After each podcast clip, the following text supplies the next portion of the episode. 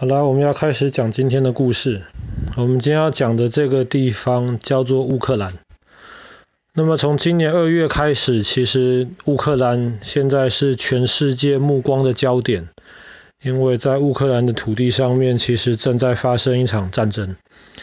那么这场战争的背景其实很复杂，那爸爸在这边也不太多说，因为关于政治上面很多事情，其实对的跟错的，有时候并不是那么容易说得清楚。其实乌克兰这个这个地方呢，它的首都在基辅。那么基辅是一个很重要的一个城市，它其实也是很老的一个城市，它已经建成超过一千五百年了。爸爸之前讲到维京人的那一集的时候，有讲过，当时维京人他们驾着船，他们西边可能到了冰岛或格陵兰，格陵兰，东边他们就深入了，就沿着大河深入了东欧的内部，他们甚至最远的时候，大家推测可能到了黑海。那么基辅这个城市其实最早就是由当时这些维京人所建立起来的。他们当时从北边，从芬兰那一边一路南下，然后到了基辅这一边的时候就建立了这个地方。但是基辅真正比较清楚的历史，其实是后来斯拉夫人进来了以后，那么。基辅这个城市的地位才被确定起来。斯拉夫人现在当然是就是整个这个东欧俄罗斯人或是乌克兰人，基本上这个种族的主体，最主要就是由斯拉夫人组成的。那么当时他们建立起这个城市之后，后来在大概一千年前，在斯拉夫人当中有一个其实。非常，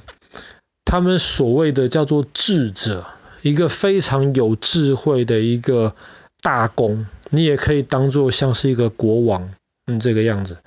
他在那个时候呢，就开始要大力建设基辅这个城市。然后当时控制那一块区域的斯拉夫人建立起来的国家，叫做罗斯，就是俄罗斯的这个罗斯。只是现在基本上，因为它的首都就是在基辅，我们就称呼这个地方叫做基辅罗斯。那么当时这个很有智慧的这个大公，他就决定在这个地方要大力的推展这个基督教的文明。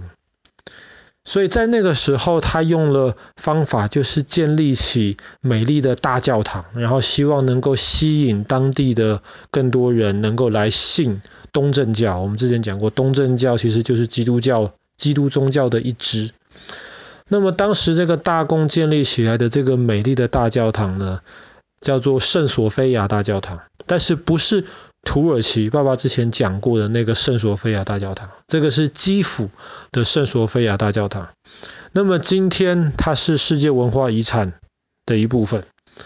它其实建造的外面已经非常漂亮了，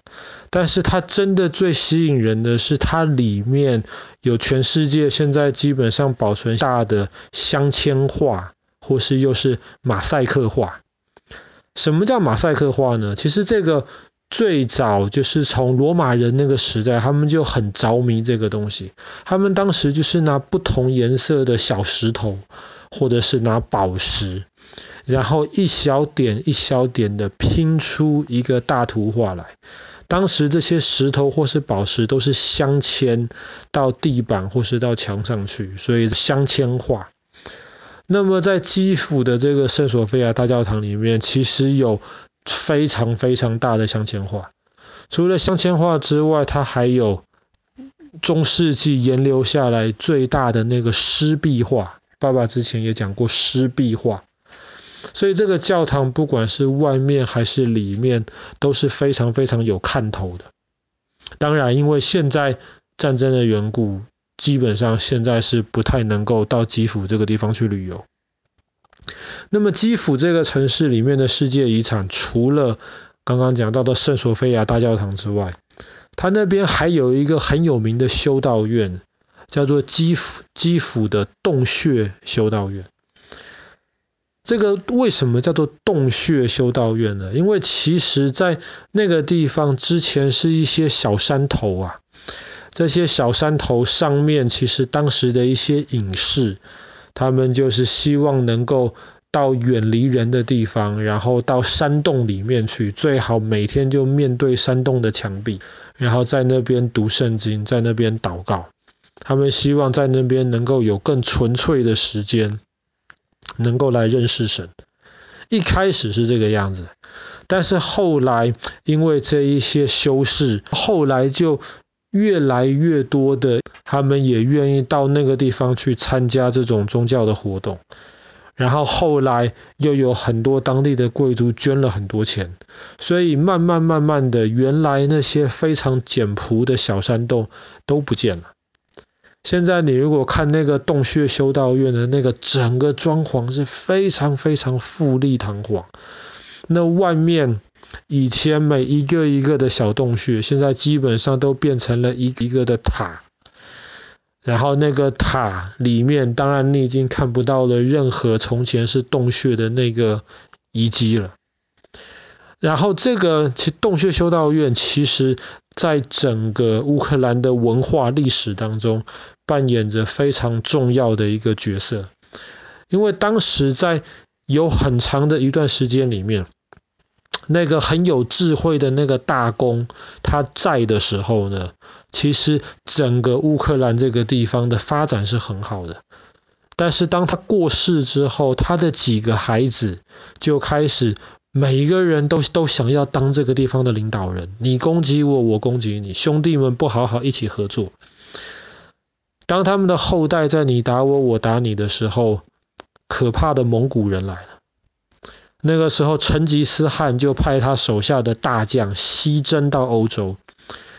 其中他们就到了基辅罗斯的地方，到了基辅城外面，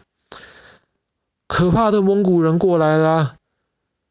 大公的这些后代们，本来你打我，我打你，现在他们为了应付更强大的的敌人，就赶快集合在一起。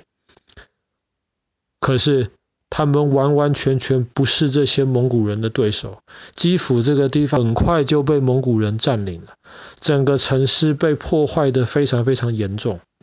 在那个时候呢，当地全部的贵族基本上要么就是投降于蒙古人。就是去学习蒙古人那一套的生活方式，要么就是他们已经没有钱再进行太多的这些文化或是艺术的保存，所以这个时候，这个洞穴修道院基本上就。扮演了一个黑暗中的灯塔这样的角色。当时基辅或是整个乌克兰许多关于知识、关于学问方面的保存，其实都是停留在这个地方。那么基辅还有一个非常有名的一个建筑建筑物，就是它有一个黄金之门。黄金之门从前曾经是基辅这个城市最重要的正门。当时为了建造这个门的时候，他们花了非常非常多的心思，然后就是希望这个门能够让每一个来基辅参观的人，或是来拜访的人，敌国的人都会觉得哇，这个城市实在是太厉害了，都会被震撼到。可是呢，这个伟大的这个大门，其实。后来也没有留下来。当时在蒙古人征服的时候，基辅这个城市击坏的差不多。在大概两三百年之前的时候，这个门的这个遗址基本上已经完完全全被泥土盖住了。大家知道有这个门的存在，曾经有这个门的存在，可是长什么样子，甚至连确定的地方都不是那么的清楚。那么是直到近代，他们进行一些考古研究的时候，才在那边挖挖挖，总算在泥土底下面把曾经的这个黄金之门的地基挖了出来。那么后来呢，他们就当然希望能够重建这个黄金之门。然后能够重现当时基辅罗斯的这个伟大。但问题就是，完全没有人知道黄金之门原来长什么样子，所以大家就开始凭空想象、凭空设计。那么现在照着那个设计图的方案呢，黄金之门至少在今年二月战争之前已经重新盖起来了。可是，在盖起来之后，其实乌克兰当地很多老百姓的批评也很多，因为觉得这个门盖的好像有点怪怪的，不伦不类。你说像以前的门，这看起来好像又太现代了，毕竟没有人知道以前的门长什么样子。可是你说这个真的是那种现代的那种新型摩登的那种大门，看起来也有一点奇怪。而且这黄金之门整个看起来有点红红的。那唯一值得比较称道的是，他用现代的这个技术，但是是盖在当时旧的这个地基上面。那么新的跟旧的其实融合的还是有一定程度的恰到好处。好啦，那么我们今天的故事就讲到这边，乌克兰的这个基辅。那当然，我们这个也是希望这场战争能够快点结束，毕竟现在。不只是乌克兰当地的老百姓，现在很多俄罗斯老百姓，甚至全世界其他地方的人，其实都正受到这场战争带来的伤害。